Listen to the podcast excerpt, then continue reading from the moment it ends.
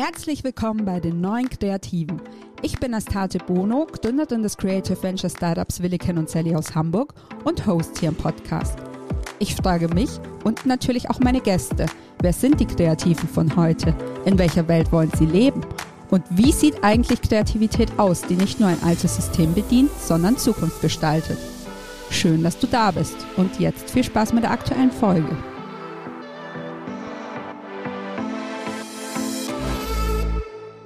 Ja, hallo zur dritten Warm-up-Folge von die neuen Kreativen. Insgesamt zwei Warm-up-Folgen habe ich noch für euch. Und wenn ihr wissen wollt, was es damit genau auf sich hat, hört doch gerne mal ins Intro der ersten Folge rein. Da erzähle ich das Ganze so ein bisschen ausführlicher. Es fehlt euch aber rein gar nichts, wenn ihr das nicht tut, also holt das auch gerne erst nach dieser Folge nach. Mein heutiger Warm-up-Gast ist Denise Pumberger. Wir beide kennen uns aus meiner Zeit bei Pro7 Sat1 und jetzt mal ganz abgesehen davon, dass ich Denise einfach super gerne mag, habe ich sie vor allem aus zwei Gründen gefragt, ob sie Lust hat, in meinem Podcast dabei zu sein. Denise ist Motion Design Artist oder in Klammern gesprochen sogar 3D Motion Design Artist und damit eine der wenigen Frauen, die ich persönlich kenne, die in diesem Bereich arbeiten. Ich finde, das muss sich dringend ändern. Und vielleicht lässt sich ja die eine oder andere angehende Designerin da draußen von Denise Story inspirieren. Außerdem haben wir eine Sache gemeinsam. Wir beide haben unsere Männer bei der Arbeit kennengelernt und wir beide haben uns sogar noch relativ zeitgleich mit ihnen selbstständig gemacht. Ich finde, von kreativen, selbstständigen Paaren hört man fast noch weniger als von Frauen in der 3D-Branche. Und deshalb hat mich einfach mal interessiert, wie das bei den beiden so läuft. Und alle, denen mein Gespräch mit Frank Berzbach letzte Woche vielleicht ein bisschen zu abgehoben philosophisch war, können sich jetzt über einen bodenständig entspannten Talk mit Denise freuen. Viel Spaß und los geht's. Hallo Denise, schön, dass du da bist. Hallo, vielen Dank für die Einladung, freue mich sehr. Ja, ich freue mich auch sehr. Da es sowieso gleich alle an deinem Dialekt hören werden, erzähl doch vielleicht mal kurz vorab, wo du herkommst. Es ist übrigens schon mein schönstes Hochdeutsch, was ich da auspacke. Ähm, genau, also ich komme ursprünglich aus Oberösterreich, äh, lebe jetzt aber seit 13 Jahren in München. Okay, so für Nicht-Österreicher, wo, welche großen Städte liegen denn in Oberösterreich? Ähm, also Linz ist jetzt so die größte Stadt, die man kennt. Ähm, ich komme aber tatsächlich aus einem ganz kleinen Dorf, Neuhofen im Innkreis. Da gibt es nicht so wirklich viel. Wobei die Fischerski werden da hergestellt. die könnte man vielleicht noch kennen. Genau, und ansonsten ähm, ja, ist es eher ein kleines, bescheidenes Dorf. Okay, da kommen wir vielleicht nachher nochmal kurz zurück. Jetzt erzählen wir erstmal kurz unseren Zuhörern, äh, dass wir beide uns ja vom Pro7 kennen. Also ich war zwar nicht lang, aber ich habe ein kleines Gastspiel in München gemacht und war ähm, acht Monate, glaube ich, nur in der Inhouse-Agentur vom Pro7 Sat1 und da haben wir uns damals kennengelernt. Mhm. Äh, magst du mal kurz erzählen, was du da gemacht hast? Sehr gern. Also ich ähm, war da als Motion Designerin tätig, also On-Air-Design. Ähm, das heißt, äh, in der Inhouse-Agentur ist es ja so, dass wir quasi verantwortlich waren für das Senderdesign für alle Hauptsender, also Pro7, Sat1, Pro7 Max und so weiter, also die kleinen Sendergruppen. Genau, und im Endeffekt war ich da für On-Air-Design, für Verpackungen zuständig, eigentlich gestartet von Konzeption, Idee bis Umsetzung und Produktion. Mhm. Okay, super.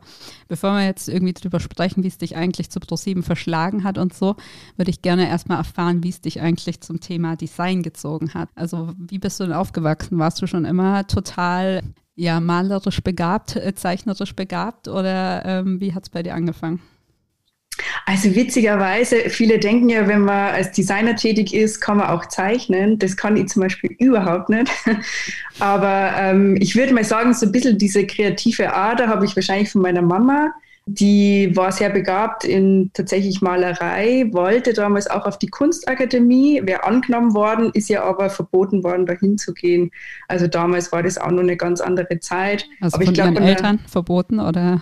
Genau, also der Mama ist es quasi verboten worden, ähm, mhm. ähm, dahin zu gehen. Also kommt halt aus einer Bauernfamilie und da muss ja halt gearbeitet werden und das wurde damals einfach nicht unterstützt. Okay, schade.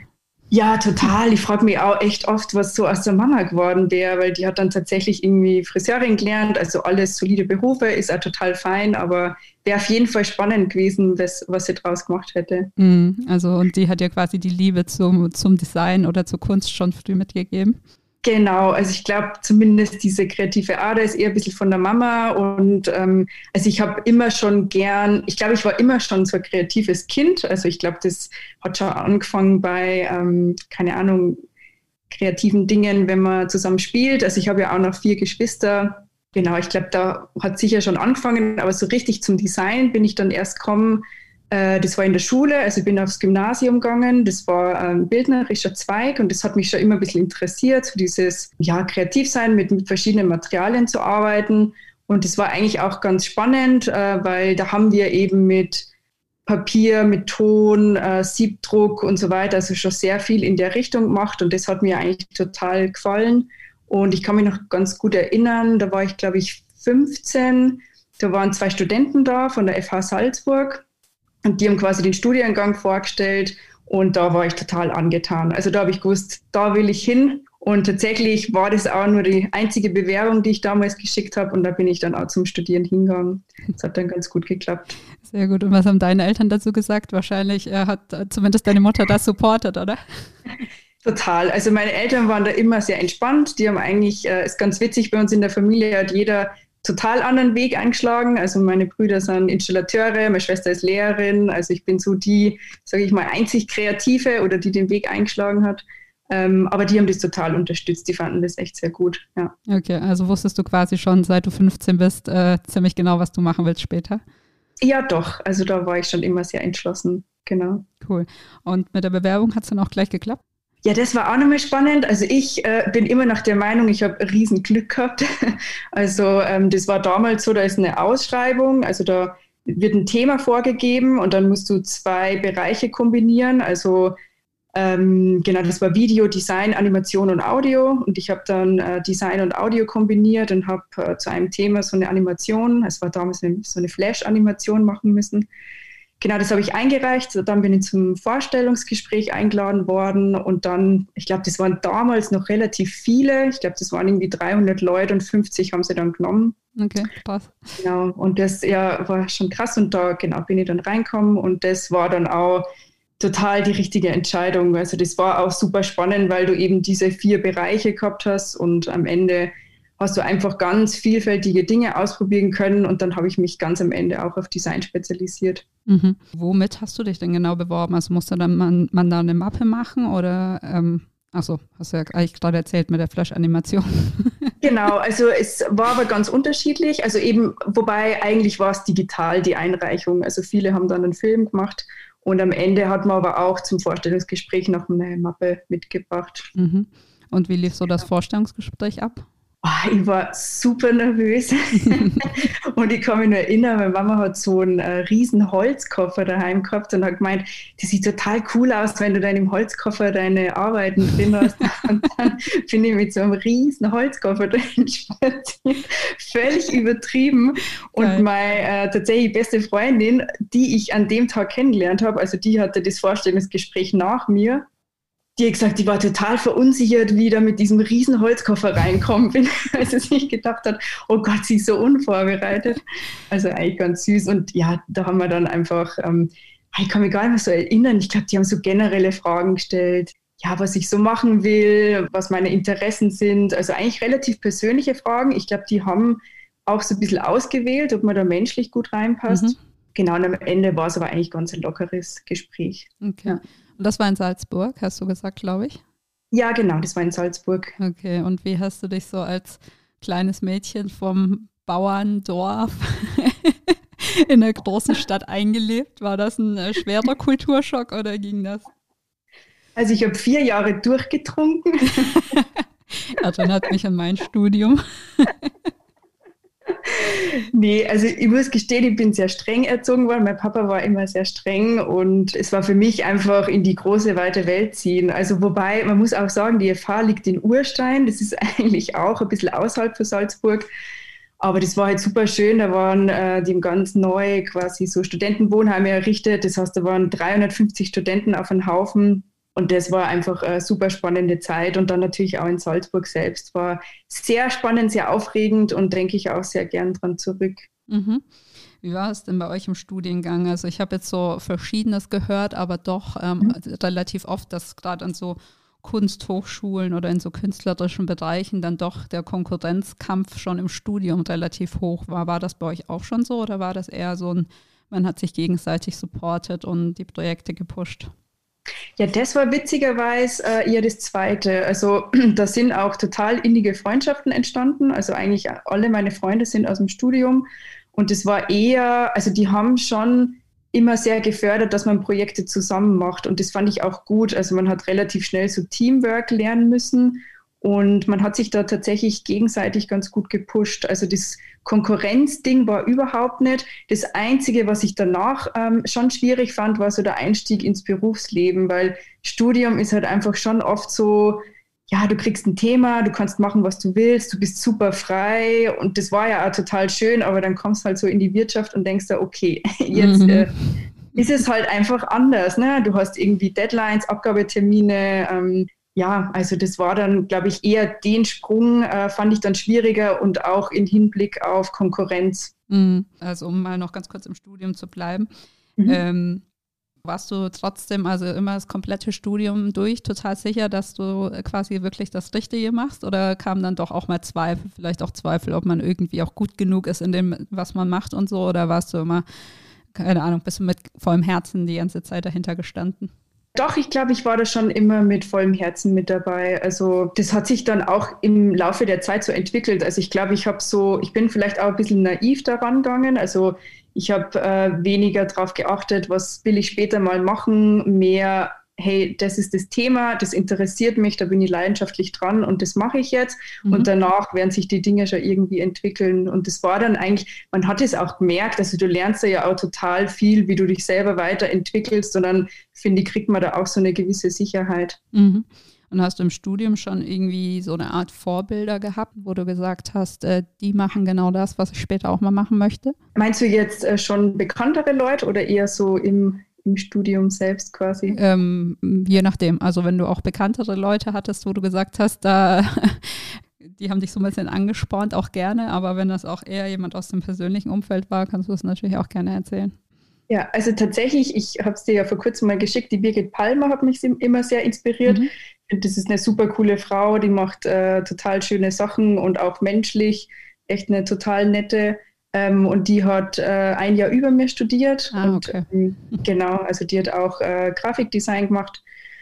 Und die hat mich, glaube ich, persönlich so äh, sehr inspiriert. Und ansonsten äh, bin ich totaler Fan von Julien Vallée. Also der mhm. macht es jetzt zusammen mit seiner Frau, genau. Und das, äh, den verfolge ich eigentlich schon länger. Das ist, glaube ich, ein ähm, äh, Kanadier, oder? Ja, genau. Mhm. Aus Montreal, glaube ich, ist der. Genau, und das, ähm, also der nach wie vor ähm, hat mich immer total inspiriert, wie der so an Projekte rangeht und der ist halt einfach super kreativ und diese Kombinationen aus 3D und äh, real gedrehten Dingen finde ich sehr spannend. Okay. Und hast du dich dann äh, in die Richtung quasi im Studium dann auch schon spezialisiert? Ähm, also die ersten zwei Semester haben wir vier Bereiche gehabt, eben Audio, Design, Video und Animation. Da habe ich schon relativ schnell gemerkt, Audio bin ich nicht ganz so talentiert. ähm, deswegen bin ich dann eher in ähm, Animation und äh, Designbereich. Genau, aber das hat sich dann auch so entwickelt. Äh, damals habe ich mir ein bisschen schwer getan mit 3D. Also wir haben aber auch mit Maya gearbeitet. Das fand ich echt ein super komplexes Programm. Äh, jetzt witzigerweise mache ich total viel 3D. Also mhm. das hat sich auch nochmal ganz anders entwickelt. Mhm. Aber damals bin ich schon relativ klar in die Designrichtung dann. Okay. Und dein erster Job nach dem Studium war das dann schon direkt Pro 7 oder äh, hattest du nochmal eine Zwischenstation? Nee, tatsächlich. Äh, ich habe immer davon geträumt, ins Ausland zu gehen, also ins große, große, weite Ausland. ähm, hat sich gleich bis München verschlagen. bin ja auch quasi im Ausland gelandet. genau, nee, ich habe mich damals für ein äh, Praktikum beworben. Also tatsächlich überall, also Amerika, Australien, aber irgendwie ist das alles nichts geworden. Das, okay. Genau, und dann habe ich äh, eben diese Stelle bei Pro7 Sat 1 gefunden mhm. und da mhm. bin ich dann genommen worden und dann ja, war mir das erstmal zu nahe, zu nah an daheim. Aber haben die dich, Aber, äh, also haben die sich aus äh, Australien und USA und so weiter gar nicht zurückgemeldet oder ähm, ist das irgendwie erst im Vorstellungsgespräch oder so gescheitert? Tatsächlich haben sie ganz viele nicht zurückgemeldet. Ich weiß jetzt gar nicht mehr so genau warum, aber also entweder es war kein Bedarf da oder es war gar nicht so einfach mit äh, Visum und so weiter. Mhm. Wann war das denn?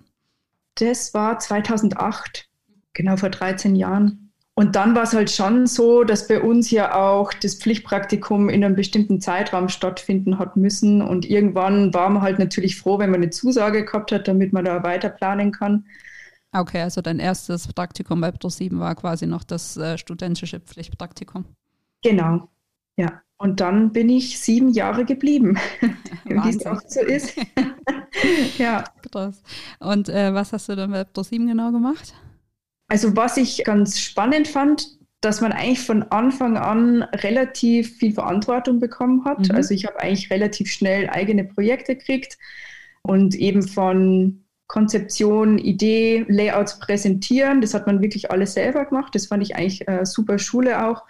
Und genau bis hin zu Animation und Produktion. Und das fand ich halt auch ganz spannend, weil es gibt so ganz viele Agenturen, die das ja aufgeteilt haben in Storyboarder, ähm, Styleframer und der, der es am Ende animiert und produziert. Und bei ProSieben ist es tatsächlich so, dass du eigentlich alles machst. Also klar gibt es ein Team und so weiter, aber im Endeffekt äh, hatte ich die Möglichkeit von Idee, Layout bis zur Animation alles selbst umzusetzen und das fand ich eigentlich immer sehr spannend. Mhm.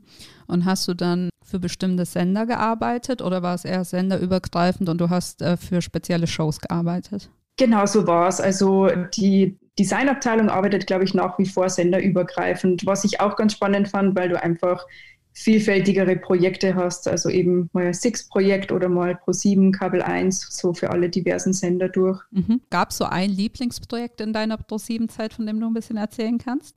Also was auf jeden Fall sehr spannend war, war Fashion Hero. Das war damals, ist glaube ich mega gefloppt. Ähm, es war so eine neue Sendung mit Claudia Schiffer. Die waren auf der Suche, also zusammen mit einer Jury, ähm, nach dem neuen Fashion-Mode-Designer. Genau, und da war ich für die Verpackung verantwortlich und das war jetzt so vom Thema her einfach super spannend. Also da haben wir so ein Konzept erarbeitet, wo wir ähm, Projektionen auf Schaufensterpuppen gedreht haben. Und da war tats tatsächlich auch der Matthew Vaughn da, also der Mann von der Claudia Schiffer, und hat sich dann das Setup angeschaut und so. Also es war alles auf jeden Fall sehr aufregend, äh, großes Setup, äh, cooles Licht und dann mit diesen Projektionen. Und ich glaube, das war so eins der spannendsten Projekte auf jeden Fall. Mhm, cool. Bist du dann auch am Set dabei und äh, kannst irgendwie die Drehs mit begleiten oder wie muss man sich das vorstellen? Genau, also das war auch ganz cool bei ProSieben. Im Nachhinein jetzt als Selbstständige erlebe ich das leider nicht mehr ganz so oft, dass man auf so vielen Drehs mit dabei ist. Aber bei ProSieben-Zeiten war es schon so, dass genau, wenn du beim Projekt mit dabei warst und da Idee und Konzept und so weiter mitverantwortet hast, dass du dann auch am Dreh mit dabei warst. Und das war natürlich schon immer sehr spannend. Also mhm. immer große Sets und ja. Und jetzt hast du dich ja, glaube ich, ich hoffe, ich sage jetzt nichts Falsches, aber dich mhm. damals direkt mit deinem Freund selbstständig gemacht, als du bei ProSieben aufgehört hast. Ist das richtig? Genau, das ist richtig. Äh, mittlerweile auch Mann, äh, der bei, äh, zu ProSieben-Zeiten hinter mir als Praktikant gesessen ist. also ja, genau. Also das also war. Ihr habt euch bei ProSieben kennengelernt. Genau, wir haben uns bei ProSieben kennengelernt ähm, und haben dann einfach, nachdem es auch ernster geworden ist, haben wir gesagt, okay, vielleicht geht jetzt mal einer den Schritt, quasi die Firma zu wechseln, ähm, bevor wir zusammenziehen, äh, aus Angst, dass man, äh, dass einem nach 24 Stunden dem Partner sehen die Decke auf den Kopf fällt. Mhm. Jetzt ist es ein totaler Schwan, weil jetzt haben wir zusammen ein Büro und Wollte ich gerade sagen, also, da habt ihr euch ja jetzt äh, mittlerweile ins komplette Gegenteil oder extrem gestürzt. Total, aber damals, keine Ahnung, war ich da noch voll unsicher und dann hat sich der Stefan selbstständig gemacht und dann habe ich auch so ein bisschen abgewartet, einfach aus dem Grund, weil ich mir gedacht habe, wow, wenn es bei ihm jetzt nicht so gut läuft, na, dann äh, sind beide selbstständig und dann mhm. muss man ja auch irgendwie Miete zahlen und so, dann ist es vielleicht zu unsicher. Genau, aber bei ihm lief es dann eigentlich ganz gut an. Und ich glaube, zwei Jahre später bin ich dann nachgefolgt. Ach, okay. Das wusste ich gar nicht mehr, dass das in so einem langen Abstand tatsächlich auch war. Und war aber dann trotzdem immer klar, ihr macht dann auch wirklich was zusammen oder habt ihr erst gedacht, naja, ihr macht euch unabhängig voneinander selbstständig oder wie ist so quasi die Idee gereift, das gemeinsam durchzuziehen? Tatsächlich war es eher so, jeder arbeitet für sich und wir haben auch nach wie vor eigentlich keine Firma, sondern jeder ist für sich selbstständig und auch einzeln buchbar. Mhm. Mittlerweile hat sich es aber ganz anders entwickelt. Also wir machen auch sehr viele Projekte zusammen. Es kommt echt total drauf an. Manchmal spielen wir auch so Ping-Pong. Wir machen beide Logos, Layouts und der eine produziert dann. Also das ist eigentlich ganz praktisch bei uns, weil wir so relativ auf einer Ebene sind und jetzt auch vom Können her und vom Stil her. Und genau, machen viele Dinge miteinander, aber auch jeder für sich oder für andere Agenturen. Okay. Ich glaube, ihr ähm, macht ja auch nach wie vor viele Sachen für Pro7, oder ist das noch so euer größter Kunde oder ähm, wie teilt sich das bei euch so auf? Also das teilt sich so ein bisschen beim Stefan und bei mir auf. Also ich mache äh, sehr viele Pro7-Projekte gerade und ähm, der Stefan also auch ganz unterschiedlich, auch irgendwie für Red Bull viel, äh, für so eine Salzburger Agentur, ähm, für die A, also so ein paar Agenturen in München. Genau, und ich sag mal so zwei, drei Hauptkunden äh, haben wir eigentlich beide. Das funktioniert ganz gut und ansonsten kommen auch immer wieder so neue Anfragen. Mhm. Wie du weißt, habe ich mich auch mit meinem Mann selbstständig gemacht. ähm, und ich meine, deine Befürchtungen, äh, dass man sich 24 Stunden sieht und dass einem dann auch mal die Decke auf den Kopf fällt oder es da auch mal zur Treibereien kommt, ist ja zumindest also bei uns nicht ganz unbegründet.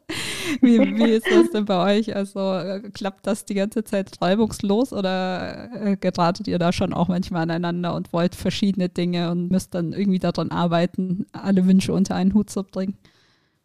Ja, tatsächlich funktioniert es bei uns sehr reibungslos, aber es sagen auch alle, dass wir komisch sind.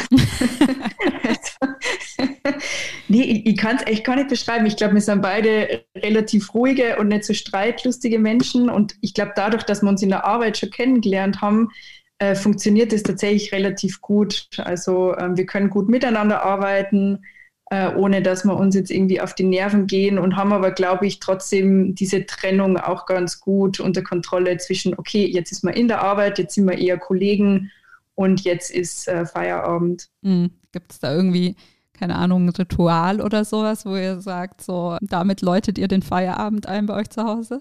Ja, jetzt finde ich es sehr schwierig, weil jetzt trage ich unterm Tag auch Jogginghose. und normalerweise war es immer, okay, jetzt in die Jogginghose, jetzt ist Feierabend. Ja, das ähm, hat sich dann mit nee, der Pandemie geändert.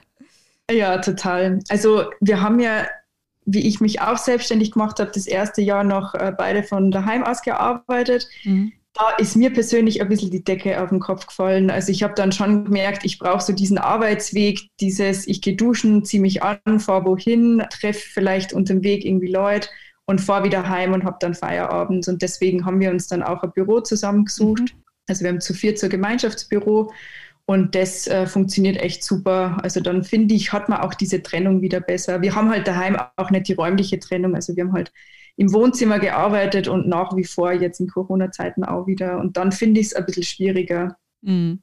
Ja, wie ist es denn in München? Also ich meine, okay, jetzt habt ihr in Anführungsstrichen nur einen Büroplatz in einer Bürogemeinschaft, aber war das schwer, was zu finden? Oder gibt es da mittlerweile, also in Hamburg sind ja auch in den letzten Jahren irgendwie total die Coworking Spaces wie Pilze aus dem Boden geschossen und so weiter. Wie ist es denn da in München? Also ist die Szene da auch äh, relativ verbreitet oder war es dann doch schwieriger, was zu finden? Es war tatsächlich sehr schwierig, was zu finden. Also die ähm, Kollegin, die Sandra, die hat, glaube ich, zweieinhalb Jahre gesucht, wirklich ein schönes Büro zu finden, wo man sagt, es passt auch alles. Und wie es mit den Coworking Spaces ist, weiß ich jetzt ehrlich gesagt gar nicht so. Aber ich kenne jetzt nicht so viele. Viele, die ich kenne, arbeiten eher in Agentur oder tatsächlich selbstständig daheim. Ah ja, okay. Generell ist so, habe ich zumindest das Gefühl, für alle Motion Designer, die ich jetzt äh, persönlich kenne oder auch über meinen Mann kenne, kommen eigentlich alle so aus dem Münchner Raum oder zumindest so aus dem Münchner, Nürnberger, Augsburger Raum. Gibt es da irgendwelche Gründe dafür, dass da unten relativ viele Motion Design Spezialisten rumhängen? Das ist eine gute Frage. Ich glaube, was wir natürlich schon haben in München ist äh, eine große Medienlandschaft. Also es sind halt mhm. halt sehr viele TV-Sender vertreten und tatsächlich auch viele Agenturen. Ähm, ich könnte mir vorstellen, dass das sicher auch ein Grund ist. Vor allem, glaube ich, eben diese Fernsehbranche ist halt sehr verbreitet in München. Ja, war auch so unsere Theorie. Also ich habe da neulich mhm. mit ähm, Andi auch mal drüber gesprochen und er meint auch, naja, dadurch, dass natürlich so viele Fernsehsender unten sitzen und die vergisst man ja oft so ein bisschen. Also wenn man sich noch nicht so damit auseinandergesetzt hat. Ich meine, ich komme ja jetzt eher aus dem Texterbereich und mir war das natürlich nicht so klar am Anfang, aber dass natürlich so diese kompletten Sender und Showdesigns und so weiter, dass da natürlich überall ein mhm. Designer dahinter steht und sowas. Ich glaube, das haben auch viele Designer nicht so auf dem Schirm, die nicht äh, eben in der Nähe von solchen Medienhäusern mhm. angesiedelt sind. ja. Genau. Und wie lange seid ihr jetzt selbstständig insgesamt zusammen? Zusammen jetzt vier Jahre. Stefan ist zwei Jahre länger, mhm. aber insgesamt vier Jahre. Und hat euch die Pandemie und das letzte Jahr, also war das jetzt äh, schwierig, da durchzukommen oder lief das bei euch eigentlich ganz gut? Beim Stefan lief es ganz gut. Äh, ich habe es leider schon gemerkt. Also es war ein bisschen blöd, weil bei mir viele Projekte von heute auf morgen gestoppt worden sind und ich habe dann auch zwei bis drei Monate nichts zu tun gehabt. Okay ja, das ist echt, man, die Leute sagen dann immer, ja, genieße es, jetzt hast du mal irgendwie Zeit, mhm. ähm, komm mal runter, mach mal Urlaub. Aber ich finde, das ist echt immer so leichter gesagt als getan, weil du weißt ja auch nicht, wann es weitergeht. Und ja. man hat ja auch irgendwie Zahlungen. Und klar finde ich es auch mal schön, drei Monate so frei zu machen, aber mhm. dann will ich es mir natürlich auch so einteilen oder vielleicht irgendwo hinfahren. Aber im Endeffekt sitzt du daheim, hast nichts zu tun und wartest und hoffst, dass irgendwann wieder was reinkommt. Und das war schon, also fand ich schon echt ein bisschen frustrierend auch. Natürlich dann auch so ein Mini-Nachteil der Selbstständigkeit. Aber auf der anderen Seite habe ich dann die Zeit genützt, ein bisschen am Portfolio gearbeitet, äh, Showreel geschnitten, einfach mal Zeit genommen für uns, also für unsere freien Projekte. Mhm. Und jetzt im Nachhinein war es eigentlich auch ganz gut. Also jetzt ist es auch wieder vorbei, jetzt läuft es eigentlich auch wieder ganz gut. Okay, und man hat gut. die Zeit gut überstanden. Ja, das klingt doch ganz gut. Aber trotzdem war es wahrscheinlich auch so, ähm, dass du zumindest, also es war natürlich ein bisschen frustrierend und alles sagst du ja auch und man ist natürlich so ein bisschen in der Luft gehangen und wusste ja auch nicht so, wie es weitergeht, aber Du warst jetzt wahrscheinlich schon so gesettelt ähm, in deiner Selbstständigkeit, dass du jetzt auch nicht groß drüber nachgedacht hast, wieder in die Festanstellung zu gehen oder hast du das auch mal erwogen zwischendurch? Äh, nee, tatsächlich nicht. Also ich glaube, wenn es jetzt irgendwie so nur drei, vier Monate weitergegangen wäre, dann hätte man sich echt was überlegen müssen. Also einfach wirklich auch aus finanziellen Gründen. Aber am Ende ist mir der Gedanke eigentlich nie gekommen, beziehungsweise ähm, bereue ich es auch nicht. Also bin eigentlich immer nur sehr happy in der Selbstständigkeit. Mhm. Das ist nämlich gerade äh, zumindest in Hamburg, ich weiß nicht, ob es äh, in München auch so ist, aber bei uns ist es ganz witzig zu beobachten, weil ganz viele, die man von früher so aus der Agentur kennt und die jetzt sehr lange in der Selbstständigkeit waren, teilweise irgendwie bis zu zehn Jahre oder auch ein bisschen länger, gehen jetzt gerade alle in die Festanstellung und ähm, sind aber tatsächlich meistens dann auch eher Familienväter oder Mütter die dann mhm. wahrscheinlich mhm. auch ein bisschen äh, noch mehr quasi die Sicherheit suchen, nehme ich mal an. Total, ich glaube auch, also Familie ist echt so ein Thema, das sagen auch immer alle, ach, wenn ihr mal Kinder kriegen wollt, dann müsst ihr unbedingt festanstellen lassen. Aber das finde ich auch irgendwie einen totalen Schmarrn. Also ähm, ich finde, man soll das nicht nach dem ausrichten. Aber ich könnte mir natürlich vorstellen, du hast vielleicht ein bisschen ein geregelteres Leben, weil jetzt ist es natürlich schon oft so, man springt irgendwo ein, man arbeitet auch mal am Wochenende und in der Festeinstellung, dann ist es wahrscheinlich vermutlich oft so, du kannst um sechs Uhr heimgehen und dann Zeit für die Familie haben. Ja. Wie ist es denn generell bei euch so? Also ähm, selbst und ständig, den blöden Spruch, den kennen wir ja alle. und gerade eben die Werbung ist natürlich schon ein bisschen unberechenbar, was das Thema angeht. Ähm, jetzt arbeitet ihr nicht nur in der Werbung oder nur für Agenturen, sondern eben auch äh, viel für den Sender und so weiter. Also ist es bei euch gut handelbar und einzuschätzen oder ist es schon so, dass ihr das Gefühl habt, dass ihr rund um die Uhr arbeitet und euch nicht so die Oasen zwischendurch schaffen könnt? Ich glaube, es ist mal so, mal so. Also jetzt, nachdem ich mal nichts zu tun hatte, war es natürlich schon so, okay, alles, was jetzt reinkommt, will ich natürlich auch irgendwie machen, damit es wieder gut anläuft. Das sind so die Phasen, wo es zu viel ist oder es kollidieren Projekte. Du denkst, okay, nächste Woche ist das eine abgeschlossen, das nächste startet. Das funktioniert meistens auch nicht reibungslos. Mhm. Also dann überschneiden sich Dinge das funktioniert mal besser und mal schlechter. Aber prinzipiell versuchen wir schon, also ich merke das dann auch körperlich, wenn ich zu wenig Schlaf habe, dass man das an die Substanz geht und dann sage ich, okay, jetzt müssen wir wieder ein bisschen weniger machen. Also das Gute ist, man hat es ja ein bisschen selbst in der Hand, man muss es dann nur auch irgendwie so umsetzen. Ja. Was macht ihr denn, wenn jetzt Projekte kollidieren? Also könnt ihr euch dann auch äh, tatsächlich gegenseitig mal aushelfen oder greift ihr dann auf andere Freelancer auch mal zurück oder wie managt ihr das? Ähm, genau, also wir kennen auch noch viele andere Freelancer, mit denen wir zusammenarbeiten, aber in der Regel hat es jetzt eigentlich ganz gut funktioniert, dass wir dann Dinge miteinander machen oder dass wir dann sagen, hey, Stefan, hilf du mir mal bei dem, weil das hat irgendwie Prio und dafür kann ich dir nächste Woche bei dem anderen Projekt helfen und so funktioniert es eigentlich ganz gut. Aber ansonsten kommt es natürlich schon auch mal vor, dass man dann das Wochenende durcharbeiten muss. Mhm. Ähm, jetzt, also so ein Projekt von euch, das ich immer so im Kopf habe, ist das Opening oder beziehungsweise die Opening Titles, die ihr für die Tokame gemacht habt, also die Designkonferenz in München.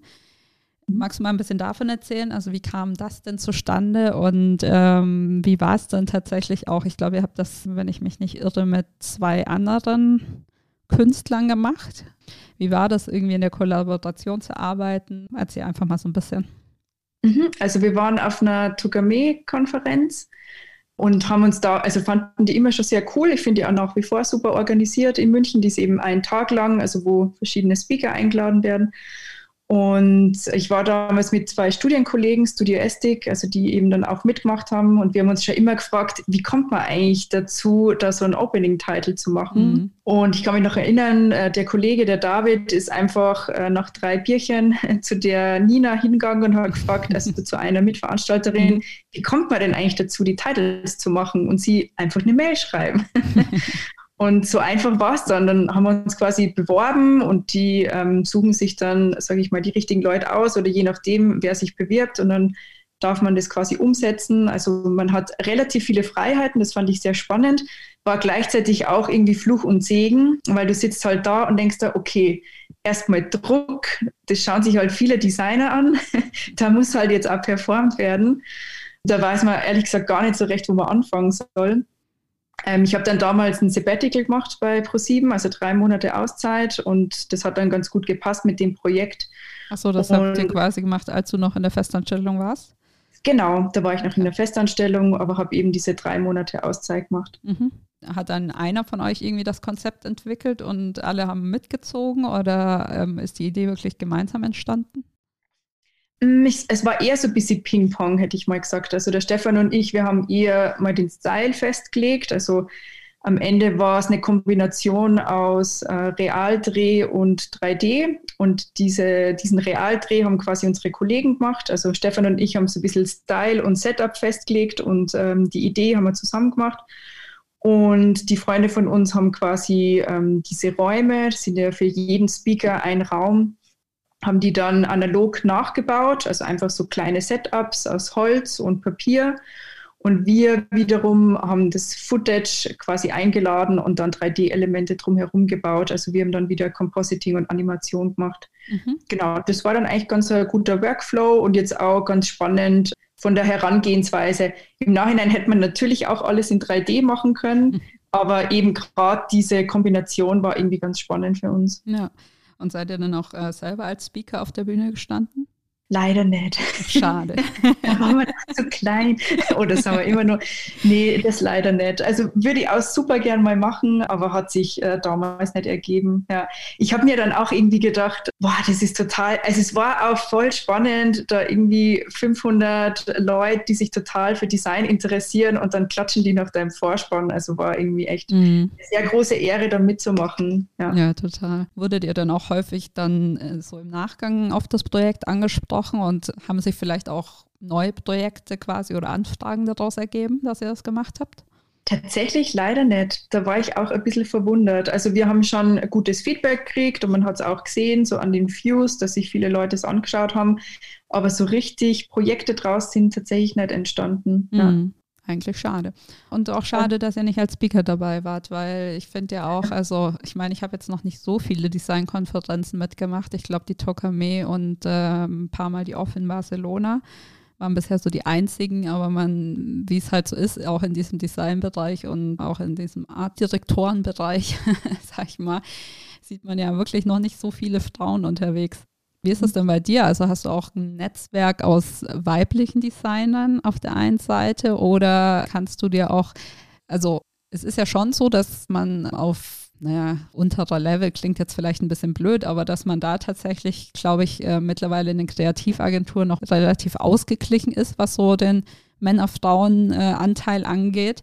Aber wenn es dann so in die Selbstständigkeit geht oder eben ähm, in die höheren Positionen, da sind es dann relativ wenig Frauen. Wie erklärst du dir das oder nimmst du es ganz anders wahr?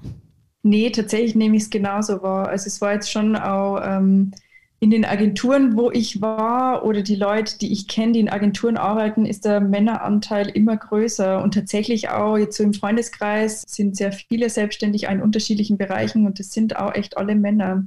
Das ist eine gute Frage. Also ich, ich weiß es auch nicht. Also die Frauen, die ich kenne, die selbstständig sind, die sind aber auch recht gut mit dabei. Also glaube ich auch mhm. ganz gut erfolgreich. Aber es sind tatsächlich ganz wenige. Es war im Studium schon, ich glaube, wir waren 50 Leute und es waren 43 Männer. Mhm. Also es war tatsächlich von Anfang an schon sehr unausgeglichen. Ich weiß auch nicht, ob die Interessen da irgendwie auseinandergehen oder klar, was natürlich später schon auch so das Thema ist, ist Familienplanung. Ja, ich meine, das habe ich jetzt schon auch mitgekriegt bei ProSieben-Zeiten, dass natürlich die Mütter dann länger daheim bleiben und äh, auch nimmer mit äh, 40 Stunden die Woche später einsteigen. Und da ist man dann schon erstmal so ein bisschen, ich weiß auch nicht, ob Abstellgleis das richtige Wort ist, aber man kann dann wahrscheinlich auch nicht mehr so mithalten, einfach auch aus Zeitgründen. Also ja, wild vielleicht teilweise bei diesen äh, Arbeitszeiten, die man ja dann doch hat, ähm, nicht unbedingt. Ja. Jetzt hast du ja vorhin erzählt, dass du ähm, nach dem Studium auch gerne irgendwie in die USA oder nach Australien gegangen wärst oder so. Also ist der Wunsch auch immer noch da? Könntest du es dir auch heute noch vorstellen? Und hast du auch das Gefühl, man muss vielleicht nochmal aus Deutschland raus, um auch den nächsten Schritt zu gehen auf der Karriereleiter? Oder sagst du, man kann das genauso gut hier in Deutschland machen mittlerweile? Ähm, also der Wunsch ist tatsächlich nicht mehr so groß. Mittlerweile bin ich eher, also ich glaube, ich bin ganz gut in München angekommen. Es ist jetzt einfach auch mein Zuhause. Und ich reise immer noch total gern ins Ausland, aber ich glaube mehr, um Urlaub zu machen. Also ich müsste jetzt nicht unbedingt da arbeiten. Und deswegen ist es eigentlich auch fein. Und ich glaube auch nicht, dass man es machen muss, um erfolgreicher im Job zu werden. Also ist jetzt so meine persönliche Meinung. Ich glaube, dass es natürlich schon cool ist, wenn man in eine renommierte äh, Agentur geht nach New York und dass man wahrscheinlich auch ja, dieses ganze Umfeld nochmal was anderes ist, dass einen die Stadt sicher inspiriert, dass man ganz anders vernetzt ist, wenn man natürlich die Leute kennenlernt. Aber ich glaube an sich ist es so, wenn du präsent bist im Internet und wir sind ja alle super vernetzt, glaube ich, dass das auch so funktioniert. Also, dass das jetzt mit dem Ort an sich eigentlich nichts zu tun hat. Hm. Also ist es euch dann aus Deutschland heraus auch gelungen, ein internationales Netzwerk aufzubauen? Oder macht, arbeitet ihr schon hauptsächlich für deutsche Kunden? Ähm, tatsächlich schon hauptsächlich für deutsche und für österreichische Kunden. Ja. Mhm. Aber ähm, genau, ich kenne halt so ein paar Leute, also die quasi ausgewandert sind oder in Barcelona arbeiten. Aber genau, ansonsten sage ich mal, die Hauptkunden sind schon eher in Deutschland. Ja. Gibt es denn so einen Traumkunden, für den du mal was machen wollen würdest, für den ihr noch nicht gearbeitet habt? Ich finde es schon mal spannend, für so Adidas oder Nike äh, was zu machen. Also einfach mhm. so das Sportthema finde ich super spannend. Genau, das wäre auf jeden Fall mal ganz cool. Bist du eigentlich auch passionierte Skifahrerin? Ich muss jetzt nur bei, beim Sportthema gerade an die Fischer-Ski aus eurem Ort denken. Äh, Kriegt man das so in die Wiege gelegt? Sorry. Ja. Nee, tatsächlich mehr als Snowboarderin. Wobei Oberösterreich ist ja totales Flachland, also da ja. gibt es jetzt nicht so viele Berge, aber in Salzburg ging das ganz gut. Ja. okay. Und äh, nochmal kurz zurück zu diesem internationalen Thema. Ähm, wart ihr auch schon auf Designkonferenzen irgendwie im Ausland? War der zum Beispiel schon mal bei der South by Southwest oder sowas? Äh, da war man noch nett, aber ich war einmal auf dieser Ah, wie heißt es, BDA Creative, ähm, diese, wo auch diese Awards äh, verliehen werden. Jetzt fällt mir der Name gerade nicht ein. Aber genau da in London, das mhm. war auf jeden Fall sehr spannend. Genau, da waren auch verschiedene Speaker. Und ansonsten waren wir tatsächlich nur auf der Off Barcelona ein paar Mal, aber die finde ich immer noch super. Also bin da echt Fan davon. Ja. Und dann eben München, die Tokame. Ja. Ja, die, die Off hat schon so ein sehr spezielles Feeling, ne? Also so, ein, so einen ganz guten kreativen Vibe irgendwie. Wir waren ja auch schon öfter auf der Off und sind da eigentlich auch große Fans davon, weil irgendwie hat die Off schon so ihren ganz speziellen kreativen Vibe irgendwie auch, den ich so auf deutschen Festivals jetzt noch nicht unbedingt gefunden habe. Also bei der Tokame schon auch noch am ehesten, aber es gibt jetzt auch nicht so wirklich die großen deutschen Kreativfestivals oder hast du da noch irgendwelche nationalen Favoriten? Also ich, ich gebe dir recht. Also ich war auch noch auf dem Forward Festival in München und auf der Off, ähm, was ist die Off? Doch, in Wien gibt es sie auch. Mhm. Und genauso wie bei der Tokame, also das sind super Veranstaltungen, aber das ist eher, es ist sehr durchorganisiert. Also das sind halt eher die Speaker und erzählen über ihre Projekte und Verläufe und so weiter. Und die Off in Barcelona, die hat echt nochmal mehr so diesen kreativen Ansatz und auch dieses, ja, es ist natürlich auch das Umfeld. Du sitzt da draußen in der Sonne, trinkst irgendwie einen Cocktail. Die haben mhm. ja einmal so coole Lounges aufgebaut und äh, quasi Bildschirme. Und vielleicht, weil es auch länger geht, ich glaube, das geht ja drei Tage, oder? Oder was sogar ja. vier, drei Tage. Mhm. Das ist irgendwie schon alles kreativer oder wo du auch so Dinge machen kannst, wo du mal auf eine Wand was malen kannst. Ich glaube, da können sich Leute tätowieren lassen. Also das ist irgendwie ein bisschen lockerer ja. und kreativer. Ja. Ja, komisch irgendwie, ne? Also ich versuche das ja auch in meinem Podcast so ein bisschen rauszufinden, mhm. warum. Also es ist ja nicht so, als hätte man wenige Kreative in Deutschland und ich meine, in Österreich kenne ich mich jetzt nicht so aus, aber gerade von Wien, äh, die haben ja meines Wissens nach zumindest auch wirklich ein gutes kreatives, ja, eine kreative Branche oder Kreativwirtschaft, wie man so schön sagt. Aber mhm. trotzdem finde ich, es fehlt irgendwie so ein bisschen die Atmosphäre, äh, zumindest auf Deutschland bezogen jetzt. Und obwohl ich ja jetzt eben in Hamburg angesiedelt bin, wo ja auch wirklich man von Agentur in Agentur fällt sozusagen und die Kreativen ja schon eine große, breite Gruppe ausmachen. Ähm, und es gibt natürlich das Reeperbahn-Festival und so. Es ist jetzt natürlich nicht so extrem im Designbereich angesiedelt, aber trotzdem fehlt mir so ein bisschen die große zusammenhängende Kreativbranche in Deutschland. Geht es dir da auch so? Und ja, irgendwie müsste man das doch eigentlich mal ändern, oder? Total. Also jetzt, wo du es ansprichst, muss ich sagen, mir geht es eigentlich genauso. Ich frage mich, ob es also ein bisschen was mit der Mentalität zu tun mhm. hat. Also jetzt gar nicht böse gemeint, aber es ist halt alles, ne, es ist halt sehr strukturiert, organisiert und so weiter und weiß auch nicht. Und München, da ist wahrscheinlich so Hamburg, Berlin eh nochmal so ein bisschen alternativer von der Szene her, ja. würde ich mal sagen. Ähm, München ist wahrscheinlich noch mal krasser, aber vielleicht sollte man da mal was in die Wege leiten. Ja, finde ich auch. Ich äh, war tatsächlich auch so ein bisschen mit, ja, sage ich mal, Ansporn, jetzt den Podcast zu machen, weil mhm. ich finde auch, also ich hole mir jetzt Kreative aus vielen Bereichen hier mit rein. Also ich meine, natürlich habe ich jetzt am Anfang auch viele Leute, die dann doch irgendwie in der Kommunikation und in der Werbung tätig sind, aber ich möchte das auch auf Dauer ausweiten, weil ich es auch schade finde, dass es oft auch in so Clustern ist. Ne? Also wenn man dann sein Netzwerk hat, dann ist es dann irgendwie unter Motion Designern oder es ist unter Werbern oder es ist unter was auch immer. Aber es ist so, dass einfach wirklich mal man mal so ähm, eine Plattform schafft, wo dann auch wirklich äh, Kreative aus den verschiedensten Branchen sich irgendwie vernetzen. Ja, gibt es irgendwie nicht. Und da dachte ich, vielleicht kann man mit so einem Podcast jetzt auch mal einen ersten kleinen Ansporn dazu schaffen und mal gucken, wo uns das vielleicht irgendwann noch hinführt.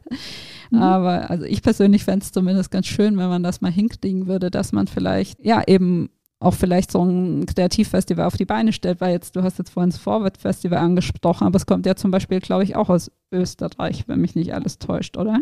Also es gibt zumindest eins in Österreich, in der Schweiz und in München. Ich weiß mhm. jetzt gar nicht, wo der Ursprung liegt. Ja, in ja. Hamburg war es ja zuletzt auch, aber ich glaube, äh, wenn mich jetzt nicht alles täuscht, dass es eigentlich von, einem, von einer österreichischen Agentur, vielleicht auch von einer Schweizer Agentur, ich hoffe, ich sage jetzt nichts Falsches, aber initiiert wurde. Und da denkt man sich schon so, Warum eigentlich? Also warum muss erst eine, eine Agentur aus dem Ausland, sage ich jetzt mal, kommen, um in Deutschland irgendwie ein cooles Festival auf die Beine zu stellen? Mhm. Stimmt, das ist eine gute Frage, ja. Hast du da von der Tokame ein bisschen was mitgenommen, wie die Tokame ähm, entstanden ist? Ich glaube, das ist ja auch eigentlich eine Designagentur, die das irgendwann nebenher angefangen haben und das, glaube ich, nach wie vor auf die Beine stellen. Aber ich weiß gar nicht, wie lange das schon geht. Aber ich glaube schon eine Weile, ja. Mhm. Gut, ähm, jetzt sind wir so zeitlich auch schon eigentlich fast durch und ich habe jetzt auch gerade im Moment gar nicht so die großen Fragen noch an dich.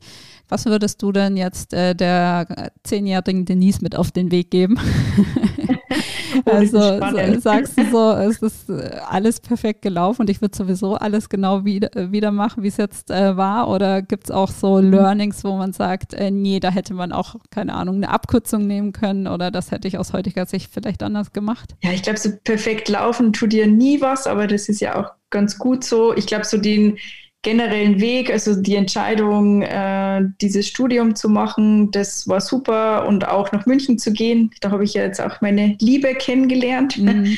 äh, Im Nachhinein denke ich mir schon, so dieses Thema Auslandssemester machst du dann einfach nimmer. Also das bereue ich so ein bisschen, das hätte ich, glaube ich, gern noch mitgenommen. Also so innerhalb des Studiums einfach nur mal ein Semester irgendwo hinzugehen. Das würde ich jetzt vielleicht anders machen, aber ansonsten, ähm, genau, bin ich da, glaube ich, ganz gut angekommen und jetzt auch, ähm, was ich, glaube ich, schon auch jedem mit auf den Weg geben kann, ist so diesen, diesen Einstieg nach dem Studium erstmal in der Firma zu arbeiten. Also ich fand jetzt diese Erfahrung super wichtig, wie funktioniert das eigentlich alles, wie, so, wie sind so die Abläufe, wie geht man daran, auch so Thema, wie viel Geld kann man verlangen, wie viel Budget ist für Dinge da. Ich finde, das lernst du dann auch erst alles.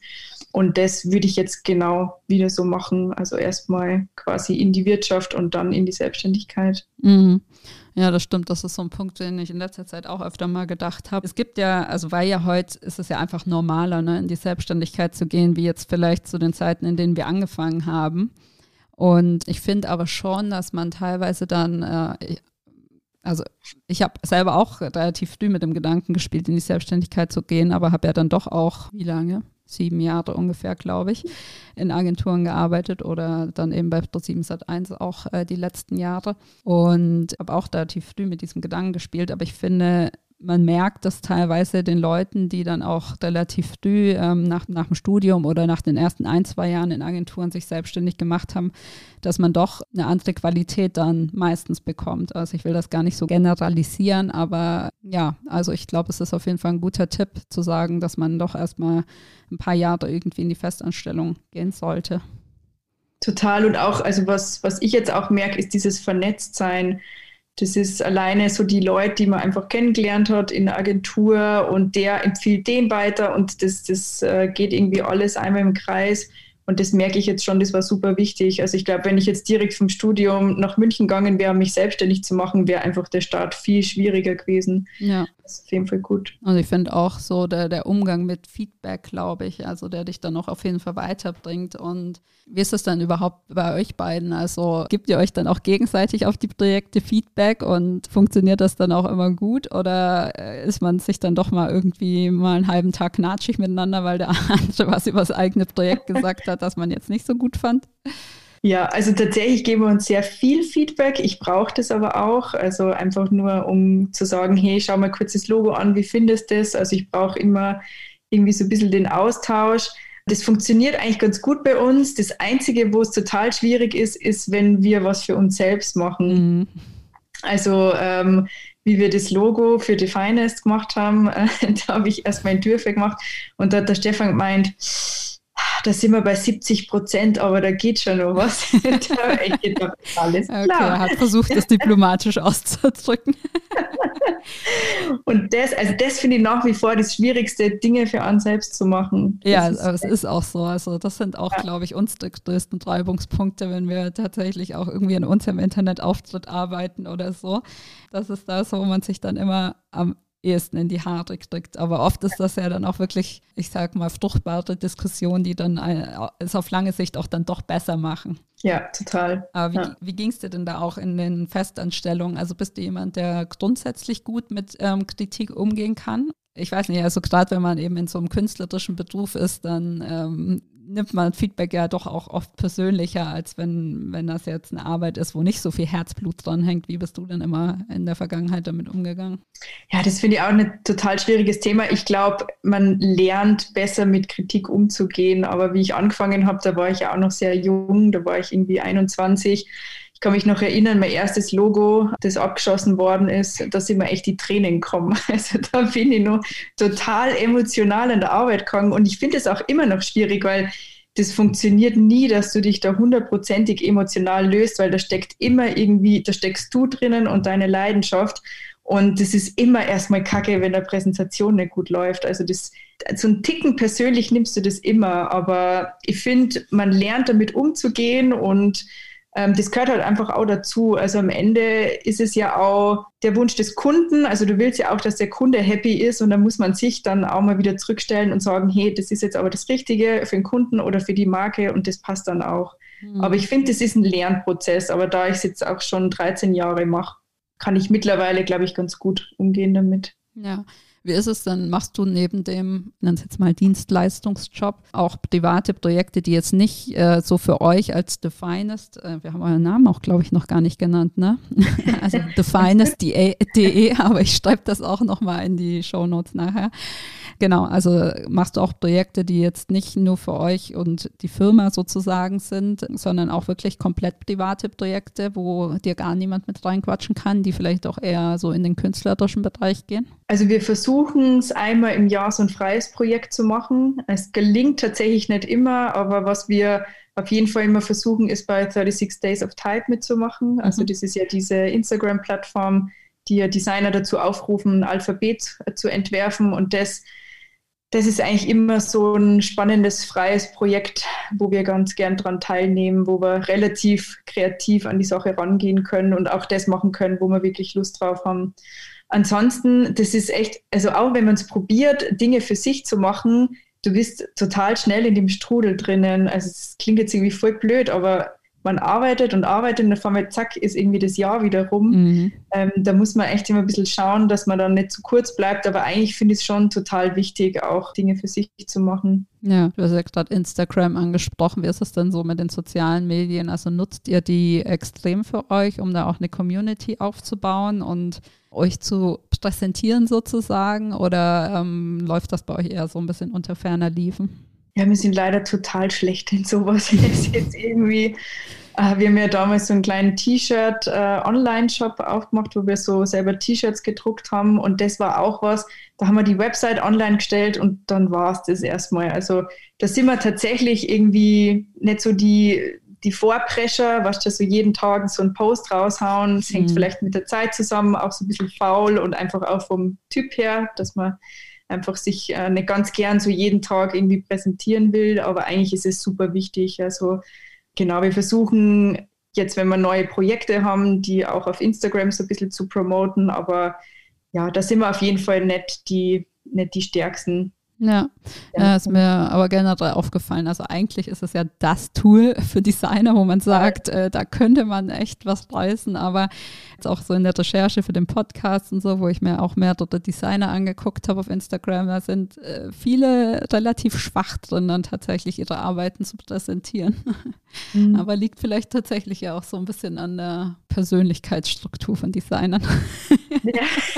Oder allgemein Kreativen. Also es gibt natürlich auch immer die Ausnahmen. Äh, die dann ja. so irgendwie ihre 80 oder 100.000 Follower haben, aber die äh, sind schon relativ rar und so in dem Mittelfeld gibt es eigentlich kaum welche. Ja, du hast recht. Es ist, ja, liegt sicher auch irgendwie daran, man muss da auch wirklich Bock drauf haben. Ich bin jetzt auch nicht eine, die jeden Tag Bilder von mir irgendwie auf Facebook postet.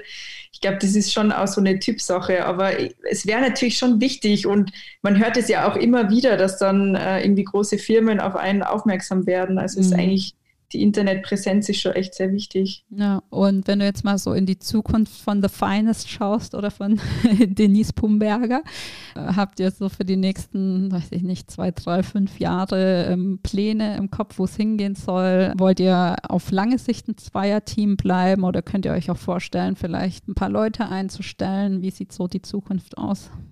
Ja, das ist ganz interessant. Ähm, das schwebt uns tatsächlich nicht so vor, also Leute einzustellen. Ich glaube, also es ist natürlich auch ein ganz äh, spannendes Feld und Thema, wenn man sagt, man macht so eine kleine Agentur auf. Aber jetzt ist es halt so, dass wir nur für uns verantwortlich sind. Und wenn es einfach zu viel Arbeit ist, dann sage ich, okay, jetzt machen wir wieder ein bisschen weniger. Und ja, die Verantwortung ist einfach ein bisschen kleiner, wie wenn du jetzt Festangestellte hast. Und ich glaube, da habe ich auch großen Respekt davor und ich glaube auch nicht, dass wir das machen. Also dann lieber ähm, Leute zuholen, äh, Unterstützung äh, von anderen Agenturen oder Motion Designern oder Freelancern, als da selbst auszubauen. Wobei es total spannend ist. Also auf der anderen Seite denke ich mir schon wieder, man hätte es vielleicht schon vor fünf Jahren mal probieren sollen. Aber ich finde es auch total schwer, im Designbereich jemanden zu finden, der so auf einer Ebene ist mit dir. Also mhm. ich merke das jetzt auch, dass mich oft Leute buchen anhand meines Stils. Also ich glaube, ich könnte jetzt auch gar nicht sagen, ähm, ich gebe das jetzt an irgendjemanden, der das übernimmt, weil ich glaube, dem wird es auch auffallen, dass ich das nicht mehr gemacht habe. Und das finde ich irgendwie ganz schwierig, da Leute zu finden, die total mit dir matchen, wo man sagt, da steht man dahinter und egal, ob es jetzt der oder der macht, das ist so aus einem Guss, weil eben jeder so einen anderen Stil hat. Und ja, da habe ich so ein bisschen Respekt davor. Ja, ja, kann ich verstehen. Also bei uns ist es ja jetzt eben gerade so, dass wir gerade anfangen, ähm, ein paar Leute einzustellen. Und aber gerade, glaube ich, im Kreativen ist es noch schwieriger, weil einerseits sagt man ja, ähm, Diversität ist gut und es ist gut, wenn äh, du Leute reinholst, die vielleicht ein bisschen anders arbeiten und ein bisschen andere Stile haben als du selber, die das Ganze dann auch nochmal von aus anderen Perspektiven befruchten. Aber mhm. genau das, was du eben sagst, ne, auf der anderen Seite stehst du auch für einen bestimmten Stil und Trotzdem muss es halt gerade bei der kreativen Zusammenarbeit auch irgendwie matchen und dann tendiert man natürlich doch wieder dazu, Leute einzustellen, ähm, die dann vielleicht doch eher ticken wie man selber. Ja, das stimmt. Ja. Nicht so einfach da irgendwie ähm, ja, einen guten Mittelweg zu finden. Ja, total. Aber auf jeden Fall äh, super spannend. Also ich glaube, dass ihr das auch super machen werdet. Ja. Gucken wir mal. ja, cool. Aber ich bin auch auf jeden Fall gespannt, wo es euch hin verschlägt oder wie es mit euch weitergeht in den nächsten Jahren. Vielleicht werdet ihr auf jeden Fall Stefan auch nochmal in den Podcast einladen. Ja, schön. Und dann äh, machen wir bestimmt nochmal einen Teil 2 irgendwann zusammen. Sehr gern. Vielen Dank, dass du da warst. Hat Spaß gemacht, das Gespräch auf jeden Fall. Und ja, ich hoffe, dass Corona es dann auch zulässt, dass wir vielleicht dann doch irgendwie mal in München oder eher in Hamburg vorbeikommt. Ja, das wäre sehr schön. Vielen Dank auch dir, war echt ein sehr nettes Gespräch. Ja, Super. Schönes Wochenende. Bis dann. Dankeschön. Dir auch. Tschüss. Tschüss.